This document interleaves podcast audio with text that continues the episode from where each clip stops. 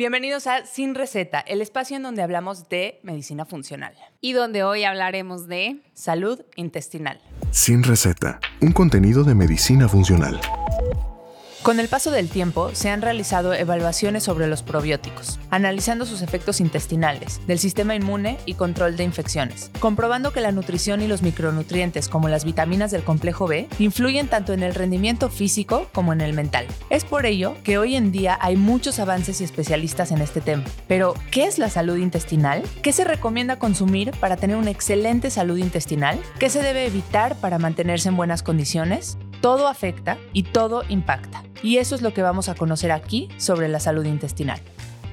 Lo que antes conocíamos que hacía nuestro intestino es completamente diferente a lo que hoy se ha probado que nuestro intestino hace por nosotros, nos protege y demás. Yo me acuerdo cuando yo estudié medicina que realmente te presentaban al intestino como el órgano de los desechos. Solamente servía para sacar lo que ya no le funcionaba al cuerpo y ya está. No, no te metías mucho al detalle de cuáles eran las funciones.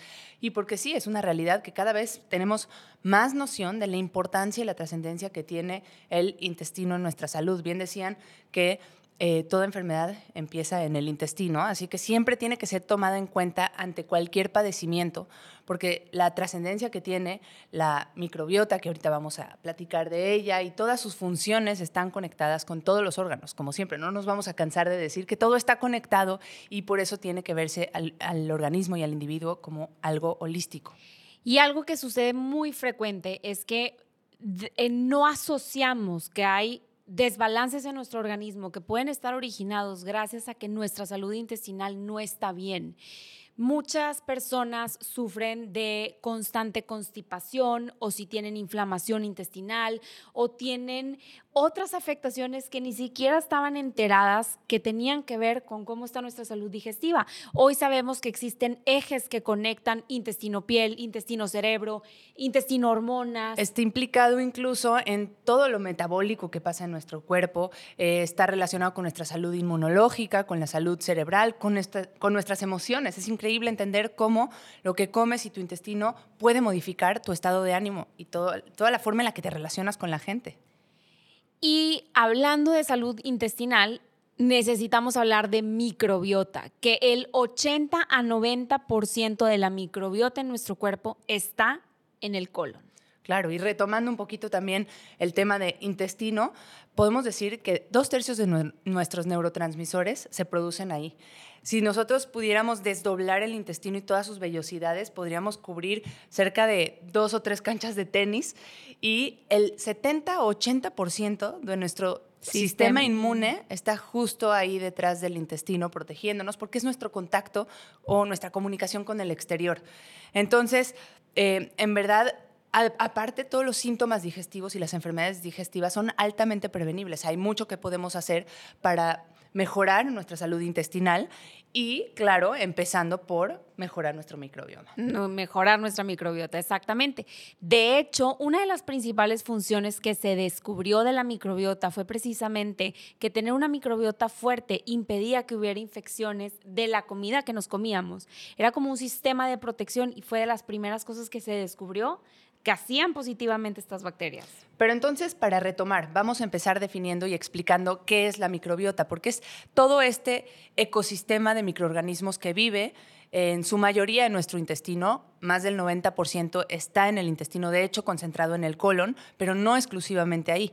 Este conjunto de microorganismos que antes se llamaba eh, flora bacteriana, hoy en día se conoce como microbiota y está compuesto por bacterias, virus, parásitos, hongos y como decía, no solamente está en el intestino, está en nuestra piel, hay microbiota vaginal, microbiota oral, eh, en pulmón, en fin. El punto es que tenemos que mantener todo este ecosistema en equilibrio y en su gran mayoría estos microorganismos son positivos, son buenos. Y me gustaría meterme aquí al detalle de por qué antes no se sabía todo esto. Resulta que antes de los 80, cuando trataban de cultivar aquellas bacterias que crecían en el, intestino, al cultivarlas lo hacían en oxígeno y eso hacía que solamente crezcan las bacterias que eran... Em, que eran negativas, que eran anaerobias o se llaman estas bacterias las que no necesitan oxígeno para crecer. Y lo que ocurría es que todas las demás, cuando estaban expuestas a este oxígeno, no crecían. Entonces pensaban que lo único que crecía eran las negativas, entonces seguramente todas las bacterias patógenas o que pueden enfermarnos son las únicas que están en el intestino. Ya más adelante en los años empezó a crear ciertas tecnologías que nos permiten crecer todos los bichos que están ahí adentro, no solamente los malos. Y así es como nos pudimos dar cuenta que la gran mayoría de esos microorganismos, arriba del 80%, son benéficos, no solo son benéficos, son esenciales, porque la microbiota nos... Somos más bicho que humano, tenemos más microorganismos que comprenden, que, son parte de esta microbiota que células humanas, mucho más. Tenemos 100 veces más material genómico o genes, información genética relacionada con la microbiota que de nuestras propias células. Así que no es una casualidad, no es que te encontraste un bichito por ahí, sino que estamos en simbiosis constante con todos estos microorganismos y son fundamentales para la producción de neurotransmisores. Eh, producen serotonina, el 90% de nuestra serotonina, este neurotransmisor encargado de nuestro bienestar, de la sensación de placer, eh, se produce en su mayoría ahí en el intestino si tienes una buena, una microbiota, digamos, equilibrada.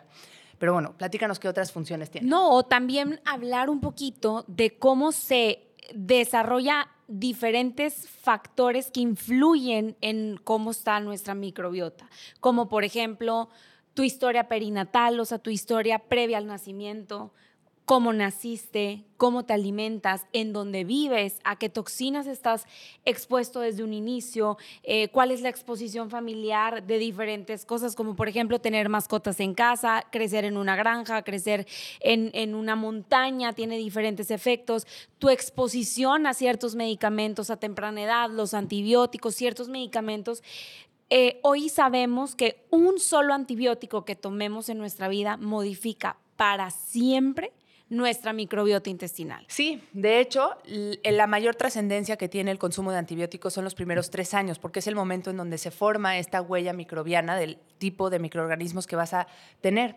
Por eso no es que estemos en contra de los antibióticos, sino que de verdad tiene que haber una indicación específica para tomarlos y evitarlos lo más posible.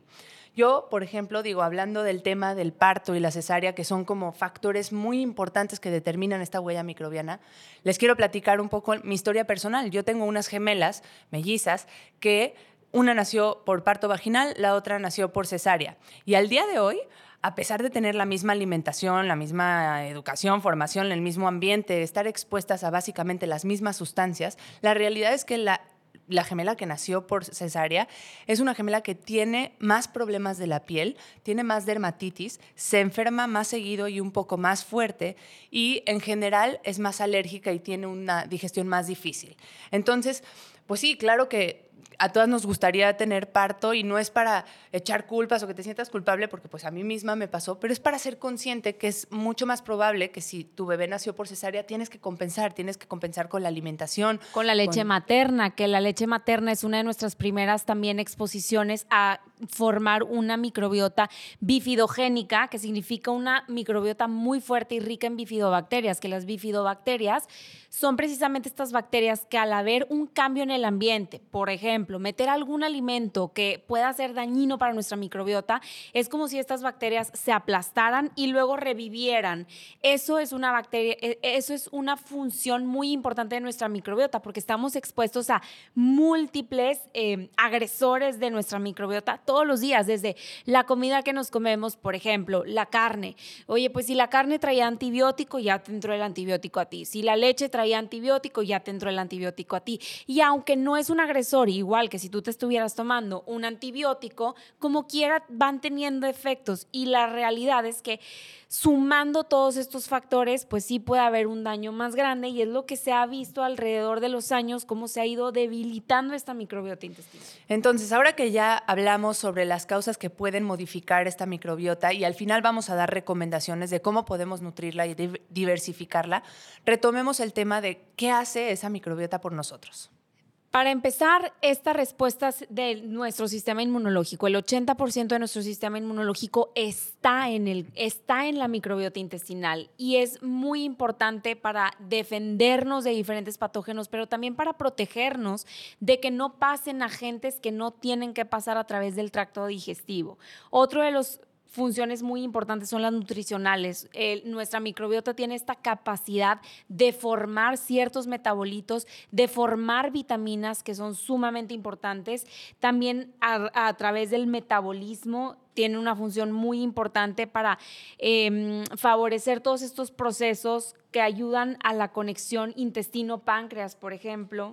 Lo que hacen las bacterias, por ejemplo, con la fibra es súper interesante porque la metabolizan y sacan una sustancia que se llaman ácidos grasos de cadena corta, que son los que nutren la energía, la gasolina de nuestras mismas células intestinales. Entonces, en realidad tienen funciones importantísimas, van a modular cómo se comporta el sistema inmune, vamos a, van a permitir y van a ayudar a la barrera intestinal a decidir qué, dentro, qué pasa dentro del microorganismo y qué se queda afuera. Y de hecho, si nosotros no tenemos un buen equilibrio entre este 85% de bacterias benéficas versus 15% de bacterias patógenas, que ojo, las patógenas está bien que estén ahí, son comensales, ahí se van a quedar. El problema es que si empieza a haber una disbiosis, y me gusta hablar de este término porque es algo que vamos a estar utilizando a lo largo de, este, de esta plataforma, la disbiosis es justamente el desequilibrio entre la proporción de bacterias patógenas y las bacterias eh, benéficas. Entonces, cuando ya perdemos de este 85-15 y el 15 empieza a predominar y empieza a crecer más, todas estas bacterias pueden producir gas y entonces nos empiezan a dar toda la sintomatología incomodísima de, estos temas digestivos, como puede ser acidez, reflujo, eh, inflamación, distensión abdominal después de comer, que te sientas empanzonado, diarrea, estreñimiento, ¿sí? Es el producto a veces del gas de estas bacterias, pero también porque van causando inflamación. Y de hecho, en estas bacterias negativas tenemos una cosa que se llaman lipopolisacáridos y estas LPS van pasando por la bacteria, por la barrera intestinal, entran al cuerpo y empiezan a crear inflamación que no se queda ahí en el intestino, se va para todos lados y esa inflamación cruza la barrera hematoencefálica, llega al cerebro y empieza a dar los síntomas de lo que estás diciendo, esa neblina mental, esa confusión, falta de claridad y nitidez de pensamiento que muchas veces ocurre y que ni siquiera asociamos con nuestra alimentación y con, el intestino. Que de hecho una de las funciones es también el neurodesarrollo, porque a través del eje cerebro, intestino y microbiota se comunican el cerebro en etapas tempranas para favorecer un mejor neurodesarrollo de las personas. Y hablando de ejes, también es importante mencionar que hay muchos ejes relacionados con el intestino, como cuál es eje pulmón, eje cerebro, eje piel, entonces eje sistema endocrino. Cuando nuestro sistema digestivo está en problemas, de verdad nuestro cuerpo entero está en problemas, porque es como el inicio de la formación de algo que puede ser posteriormente sumamente dañino para nuestra, para nuestra salud, desde un desarrollo de un cáncer, una enfermedad autoinmune, pero cómo nos habla el cuerpo, inflamación sistémica, porque empieza a haber esta disfunción de la barrera intestinal, en donde empiezan a pasar esos eh, agentes patógenos o antibióticos, pesticidas, cosas que no deberían, o proteínas muy grandes que no deberían de estar en nuestro torrente sanguíneo. No solamente eh, es importante tener una buena, eh, un buen equilibrio, sino que también tenemos que tener una buena diversidad estos soldaditos, como le explico yo a mis hijos que tenemos en el intestino, tiene que haber de todas las razas, tiene que haber de muchos tipos. Entre más diverso es un microbioma y más tipos tiene de todos estos microorganismos que mencionamos, va a ser más estable y va a ser menos factible que cualquier antibiótico, cualquier medicamento la modifique. Entonces, ¿qué le da diversidad a estos microorganismos? Pues lo que comemos y la diversidad de lo que comemos, porque ya hemos platicado que cada cosa que comes, cada vegetal, nutre una cepa distinta de estas bacterias y entonces por eso, entre más diversidad comes, más crecen toda esta diversidad de microorganismos. Hay factores que ya no podemos modificar, como cuáles cuál fue mi forma de nacimiento. Si fui cesárea, si fui parto, ya estoy predeterminada con un cierto tipo de microbioma. Eso es una realidad.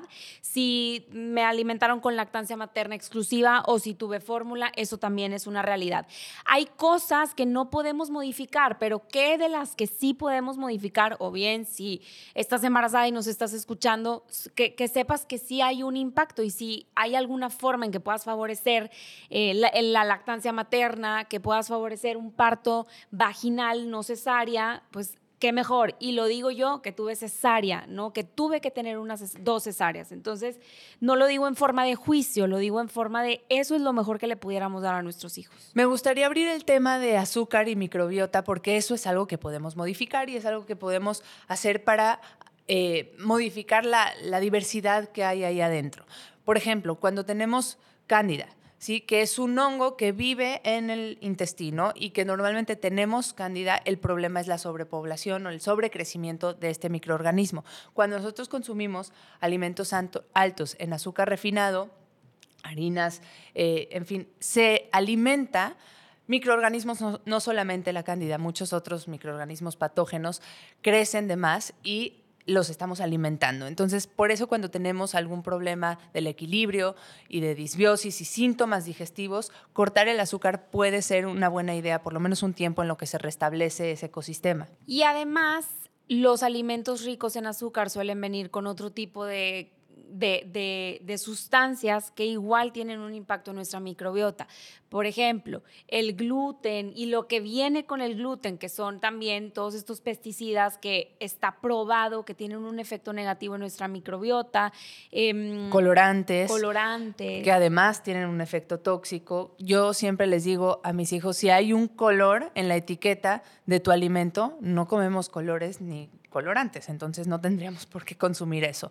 Además de, de, esto, el aumentar el consumo de fibra, alimentos fibrosos, piensen en vegetales difíciles de masticar, por ejemplo, el espárrago, la alcachofa, son muy buenas fuentes de fibra y como les decía, la fibra va a hacer que produzcamos más ácidos grasos de cadena corta, pero algunas otras fuentes de fibra, eh, yo lo que les recomiendo es impriman eh, una lista de vegetales y vayan palomeando a lo largo de la semana para consumir diferentes y sobre todo aquellos que son altos en fibra. De hecho, hablando del eje intestino-hormonas, es sumamente importante saber que nuestro intestino desecha nuestras hormonas y que cuando no se pueden desechar correctamente, empiezan todos estos síntomas, desde mucha mayor acumulación de grasa, eh, mucha mayor propensión al cáncer, Claro, caída de los, cabello. Los estrógenos tienes que eliminarlos de alguna manera. O la porque testosterona. ajá, y si lo reciclas, ¿cuál es el, el, mecanismo natural de eliminación de estos estrógenos, por ejemplo?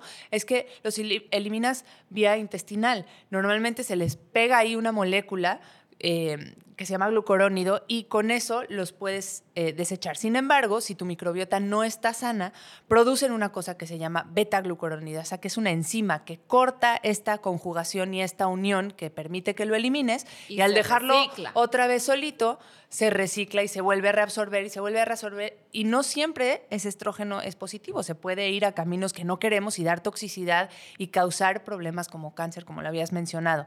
Entonces, por eso también tenemos que cuidar esta eliminación adecuada de hormonas. Algunas otras de las prácticas que podemos hacer para favorecer o fomentar esta, este crecimiento positivo de la microbiota y el tener el equilibrio adecuado es estar en contacto con la naturaleza. Ay, de hecho fuera del aire nos estabas diciendo que en Estados Unidos venden tierra Encapsulada. Sí, ya hay suplementos con tierra encapsulada, porque nunca antes en la historia de la humanidad habíamos vivido con tanta limpieza y con tanta separación del hombre con la naturaleza.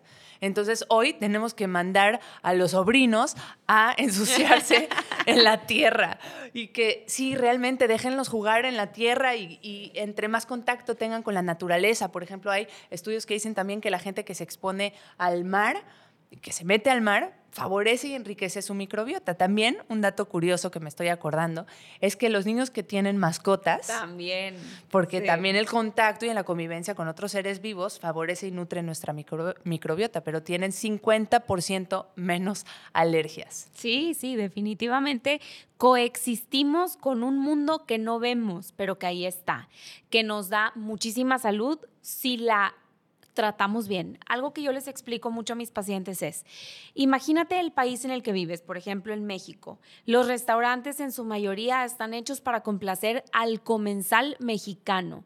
¿Qué pasa si vienes, si vas a un restaurante japonés en México y a un restaurante japonés en Japón? La comida, a pesar de que tiene un poco de la misma esencia, es drásticamente diferente, porque una está hecha para darle gusto al mexicano y la otra está hecha para darle gusto al japonés. ¿Qué pasa con las bacterias de nuestra microbiota? Si nosotros tenemos un cierto tipo de alimentación que favorece una microbiota fuerte, sana, que nos nutre, que nos ayuda a desechar toxinas, que nos ayuda a desechar hormonas, que nos ayuda a producir metabolitos, a producir vitaminas, bueno, pues esto, si nosotros tenemos una alimentación que la favorece, ahí van a estar. ¿Qué pasa si constantemente estamos consumiendo alimentos que son agresores a esta microbiota? Pues con el tiempo es como si vas a un restaurante y todo el tiempo te están tratando mal y mal y mal y mal. Con el tiempo, pues ese restaurante cierra y termina haciendo la comida para quien viene a pedirles la comida. Entonces, nuestra microbiota se va alterando de acuerdo al tipo de comida que vamos comiendo. De hecho, algo muy común que sucede es que cuando hay un cambio en la alimentación, vamos a suponer, tú comías una alimentación con proteína animal, con carnes, ok, y luego cambias una alimentación completamente basada en plantas, hay una un cambio muy drástico que se da desde las evacuaciones. Al principio hay diarreas, hay constipación, hay, o sea, hay, todo un tema de Hasta que se variación. Exacto. Y no nada más es lo que comes, también es lo que no comes, porque está probado que el ayuno también puede ayudar a nuestra microbiota a balancearse, el ayuno intermitente. Eh, Le das ese tiempo de regenerarse, de levantarse. Claro, y este, sí, este, este ayuno es recomendado para mejorar la diversidad que tenemos en esta microbiota y no solamente eso, sino manejar el estrés. ¿Por qué? Porque hay una vía en donde si tú te sientes demasiado estresado, que ya lo veremos en nuestro capítulo de estrés, pero eh, si la percepción del estrés no es tanto lo que viene de afuera, sino cómo lo percibes tú, te está haciendo detonar y liberar hormonas como el cortisol, como adrenalina y todos estos químicos favorecen un tipo específico de eh, microorganismos o también a su vez si están expuestos mucho tiempo a este cortisol, acaba barriendo la microbiota y acaba lastimando y lesionando las paredes del intestino. Entonces también el estrés es importante aprender y tener estrategias para poderlo modular de alguna manera. Ahora, ¿qué piensas o que hablemos un poquito de alimentos fermentados, probióticos, porque también es algo que nos han contactado mucho y preguntado sobre ¿qué hacemos? No? ¿Cuál es la estrategia correcta? Y, si es una respuesta difícil, porque se tiene que tomar en cuenta mucho del contexto de la persona que se quiera tomar el probiótico. Y hay mucha investigación saliendo constantemente, por lo que lo que decimos hoy no es necesariamente lo que vamos a pensar probablemente en un año o en dos años, entonces eso es que debe de quedar bastante claro. Pero al día de hoy, Incluso se ha comprobado que, por ejemplo, si, estás, si acabas de tomar un antibiótico, tu microbiota se puede regenerar mucho más fuerte si no consumes probióticos, porque nuestra microbiota tiene esta capacidad de, pero no la tiene por sí sola. Hay que favorecer que se pueda restaurar, regenerar y renacer de una forma positiva para nuestro cuerpo. Hay una sola cepa que sí te puede ayudar a modular. Saccharomyces boulardii. Saccharomyces boulardii. es una cepa con nombre y apellido rebuscados que ayuda a modular. Durante el antibiótico. Y para ayudar a que se regenere esta microbiota. Pero antes, que es un probiótico, ¿no? Tenemos que platicarles que son microorganismos vivos que se consumen vía oral y que pueden traer beneficios para la salud. El tema es que todo este ecosistema que está viviendo ahí con los probióticos hace cuenta que llegas y siembras uno que otro, pero al final no se quedan del todo. Entonces nos permite cambiar un poco el ambiente, pero no se quedan para siempre. Lo que sí se queda y puede ayudar mucho más son los alimentos fermentados porque vienen en conjunto con su fibra, con su prebiótico, que ya metiéndonos al tema de prebióticos también son esta fibra no digerible que se queda y alimenta a esos bichitos. Cuando tú consumes el alimento fermentado, incluye el prebiótico y el probiótico, el microorganismo y su fibra. Entonces ahí realmente vas a tener modificaciones consistentes que se van a quedar a largo plazo. Alimentos fermentados que pudiéramos consumir o que de hecho yo consumo en mi casa con mi familia, es, por ejemplo, no sé si han escuchado kombucha, que es una bebida fermentada que sabe un poco a tepache. Para mucha gente no sabe tan rico, pero es té negro o té verde fermentado con una cepa de SCOBY, ¿sí? Que el SCOBY es como un hongo gigante ahí que está fermentando.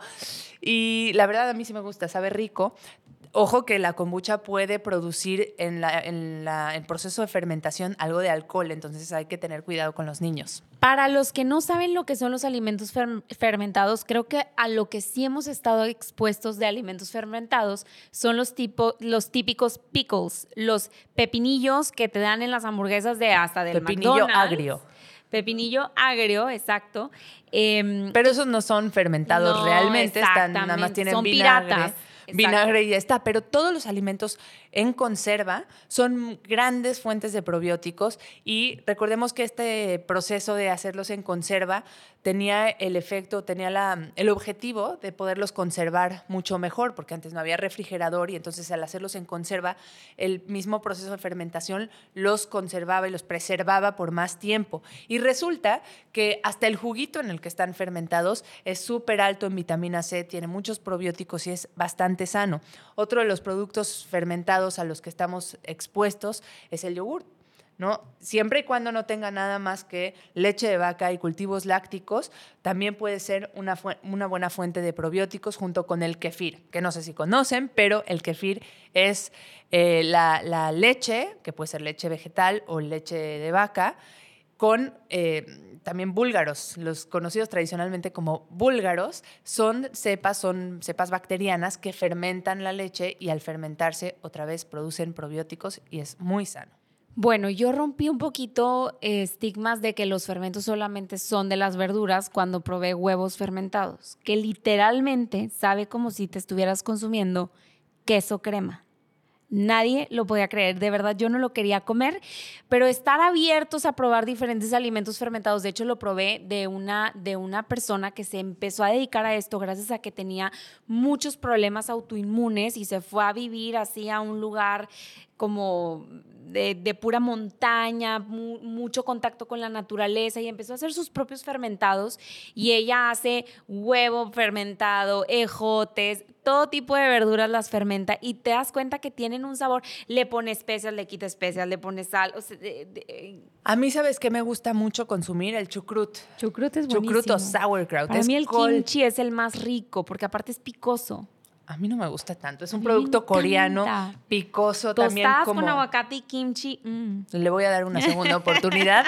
Pero el chucrut y la sauerkraut, que se me hace muy amigable, es este col fermentada que se le pone como al hot dog de, los partidos de béisbol, ¿ubican eso? Bueno, pues ese fermento, cuando está realmente bien hecho y tiene su tiempo de fermentación y todo, también es súper bueno, es fácil de echarle el caldito a la sopa o un poquito del chucrut al pollo, a las ensaladas, sabe como acidito, tiene buen sabor y es una buena fuente de fermentos que puedes hacer el chiste es irlos rotando y no consumir todos los días el mismo fermento, sino tratar de hacer lunes de chucrut, martes de kefir, miércoles de kimchi, jueves de kombucha y así hasta que el yogur griego también es un buen fermento y además tiene proteína, entonces es una buena forma de matar dos pájaros de un tiro. Em, y otra cosa que me gustaría recalcar es que el consumo de los probióticos también debería de ser cíclico. O sea, si tu especialista te está dando probióticos, nada más que te los esté rotando, porque esos probióticos que te estás tomando hoy tienen, no sé, 15 familias de bacterias y tenemos, uff, muchísimas familias de bacterias que podemos alimentar. Entonces, características de los probióticos para que tengan un buen efecto, que tengan una capa entérica, si no en el estómago se van a morir todos y la idea es que lleguen hasta el colon, porque por cierto no mencionamos esto, el colon es el que más cargado está de microorganismos, el intestino delgado tiene, pero muy poquitos. Y no, queremos que tenga. Sí, porque ese es otro de los padecimientos, el, el, famoso SIBO. El, SIBO o el sobrecrecimiento bacteriano. en el intestino delgado, que no deben de estar ahí las bacterias, nos va a dar mucha sintomatología como la que ya mencionamos, de distensión, de sensación de estar lleno todo el tiempo, eructos, gases,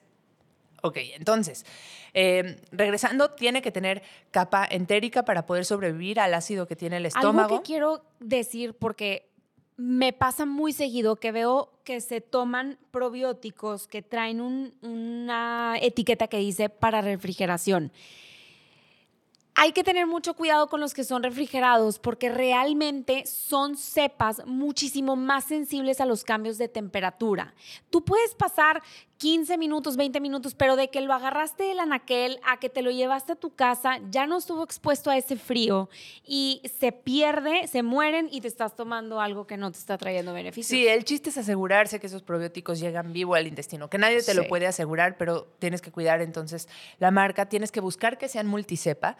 Es ideal que tengan más de cinco cepas para que puedan diversificar toda la microbiota que ya está en tu intestino y que tengan por lo menos 10 billones de microorganismos, porque si son muy poquitos no van a tener mucho impacto. Y como ya saben, nos gusta responder algunas de sus preguntas y queremos responderlas. Aquí tenemos una muy interesante. ¿Qué tanto afecta la salud intestinal mi humor?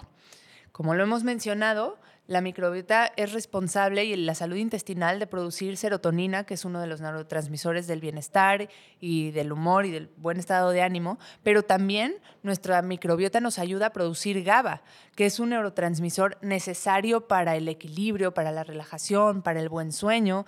Entonces, afecta muchísimo la salud intestinal, nuestro humor, en resumen. Y aquí me gustaría explicar algo, porque y, hablando de lo que platicamos en otro capítulo de Appeal for Every Eel, hoy en día también hay muchos suplementos que ya contienen GABA, triptófano y diferentes nutrientes que si tuviéramos una microbiota sana, no necesitaríamos tomarlos. Eh, me gustaría sembrar como que esa, eh, eh, esa duda de si realmente estamos haciendo bien o si realmente pudiéramos optimizar nuestros hábitos y nuestro estilo de vida para favorecer nuestro ambiente general y nuestros ejes que conectan nuestro intestino con todas las partes de nuestro cuerpo. Muy bien, otra pregunta interesante que tenemos por aquí, alimentos que favorecen la salud intestinal, como ya dijimos, los alimentos fermentados, pero también los vegetales fibrosos, ejotes, em, espárragos, zanahoria, este, frambuesa, selga, espinaca, plátano, plátano, frijoles. Tengan una lista de los alimentos más altos en fibra y consuman uno diario. Eso sería mínimo uno diario. La chía también, un buen pudín de chía incluso como postre es una muy buena opción porque le das demasiada fibra y además le puedes meter algo dulce como cacao nips, tantitas frambuesas y estás consumiendo suficiente fibra. Necesitamos aproximadamente 35 gramos de fibra y difícilmente la gente lo logra. Ahora nos preguntan cómo cuidarla. Esa es una pregunta que mucha gente hizo y se repite muchas veces. Entonces, ¿cómo cuidarla? Lo hemos hablado a lo largo del capítulo, pero en resumen, consume más de 25 o 30 variedades de vegetales a la semana para poder nutrir cada uno de, estos, de estas cepas. Eh, puedes hacer ayuno intermitente, exponte a la naturaleza, a la tierra, tal cual. ayuno intermitente, ya lo mencioné, consume suficiente agua, eh, alimentos fibrosos, Evita el consumo de medicamentos y antibióticos innecesarios. Puedes también consumir probióticos, puede ayudar, cuando, sobre todo en ciertas situaciones específicas, cortar el azúcar. Y tenemos una pregunta de nuestro productor que nos habla acerca de el trasplante de heces. Este tema es un poco controvertido porque sí, e, efectivamente, como lo escuchan, es trasplantar las heces de una persona sana que obviamente tiene que tener características específicas, súper sana y se estudia y se transfiere a una persona que está enferma. Una indicación específica de esto es cuando una persona padece Clostridium difficile. Es una infección que, como su nombre dice, es muy difícil de tratar porque es una bacteria que crece y que normalmente crece después de eh, muchos ciclos de antibióticos. Para estas personas que ya salen positivos a este, a este microorganismo, el, el tratamiento, si ha sido muy difícil, puedes hacer trasplante eh, fecal. Pero bueno, estoy segura que en los próximos años vamos a tener mucho más información sobre este tema y va a ser un tratamiento viable. Incluso ya hay lugares en donde hacen donación, o sea, eres donador de ese microbiota. De microbiota, claro, porque te estudian y tienes que no tener ninguna enfermedad metabólica, no haber recibido muchos ciclos de antibióticos, infecciones y demás. Y hay muchos estudios que dicen, sobre todo en ratas, por ejemplo, eh, si cuando se transfiere la microbiota de un ratón con obesidad a un ratón. De seres humanos, ¿no? De seres humanos con obesidad se lo transfieren a un ratón. No, se lo transfieren esa microbiota a un ratón y el ratón toma obesidad y tiene por enfermedades metabólicas.